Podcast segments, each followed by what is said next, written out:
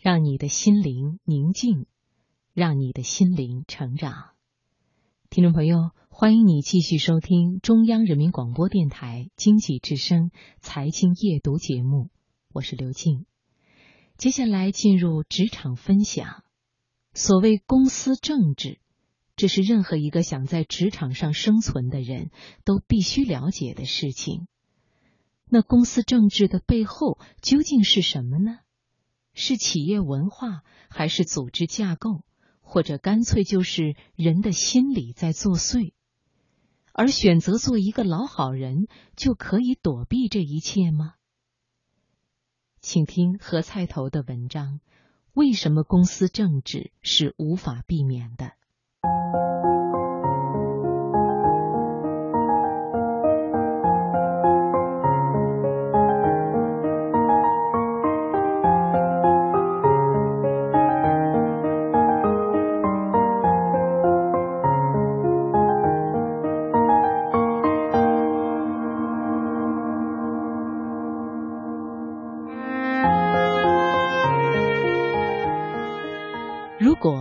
给这篇文章加一个副标题的话，我想，仅仅做个好人是不够的。这样一个标题应该比较合适。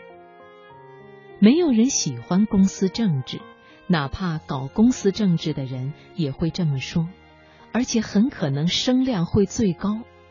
这是因为人人都在追求做好人，追求做清流，所以一定要和公司政治。保持距离。其实，要厘清公司政治是什么并不容易，但是要说出公司政治很糟糕，我讨厌公司政治，就要简单的多了。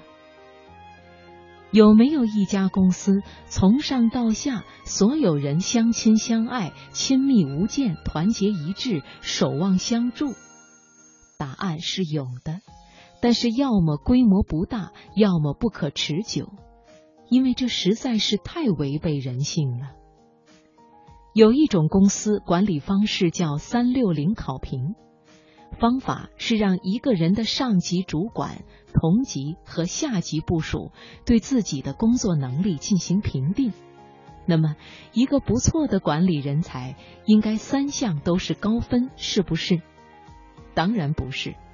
这样的人大概只有上级打分是高分，另外两项分数值都不会高，因为同级打高分的可能性就很小。所有的同级彼此构成向上通路上的竞争对手，为什么要给自己的竞争对手打高分呢？难道是觉得晋升游戏的难度太小，必须给自己提升一下难度，否则就没有可玩度吗？下级也不太可能打高分，因为你的个人业绩越好，意味着对他们的管理也就越严苛，他们的付出也就会越多。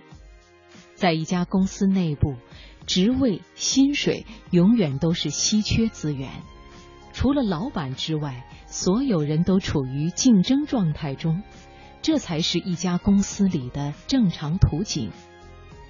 一群有理想、有抱负、有能力、乐于奉献、为了共同梦想而努力奋斗的人组织成一家公司，很多时候这仅仅是我们的梦想。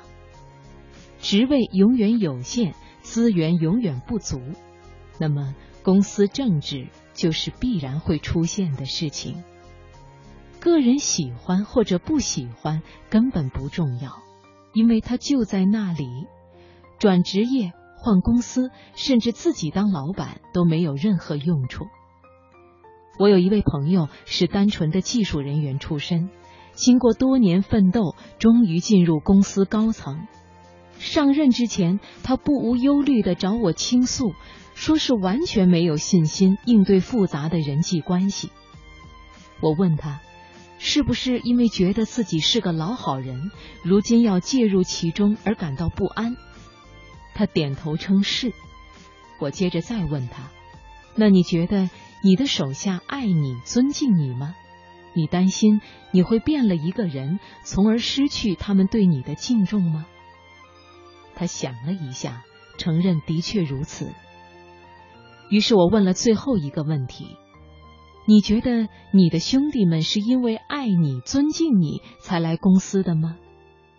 他一下子就愣住了。他追求做一个与世无争、爱惜羽毛的好人，我觉得这完全可以理解，谁又不想呢？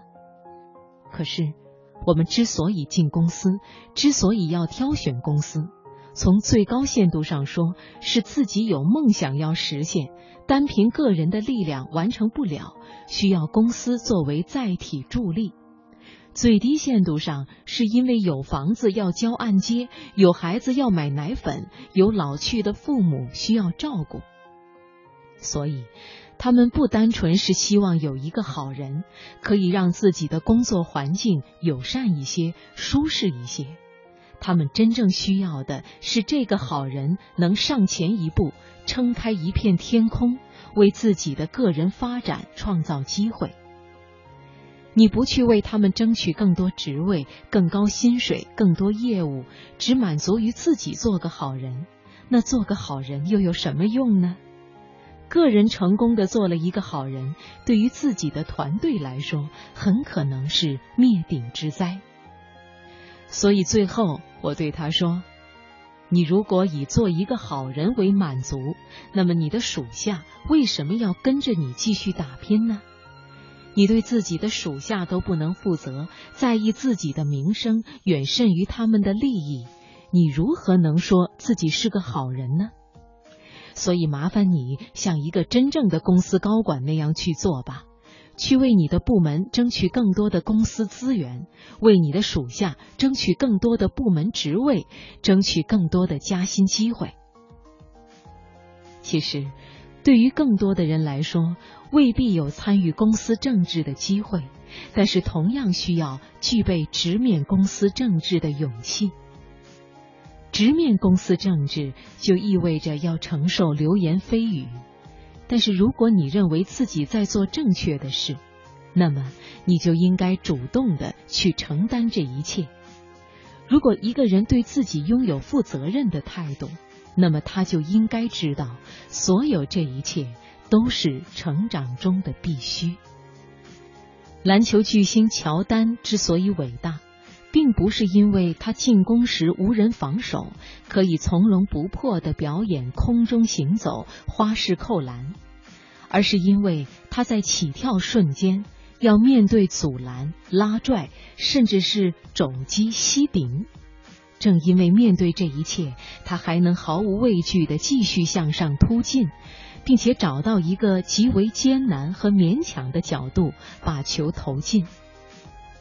我们不能指责其他球员的阻拦拉拽，因为这也是他们的本质所在。同样，乔丹就是要承受各种阻拦拉拽、肘击膝顶去投篮，因为这一切都是他的使命。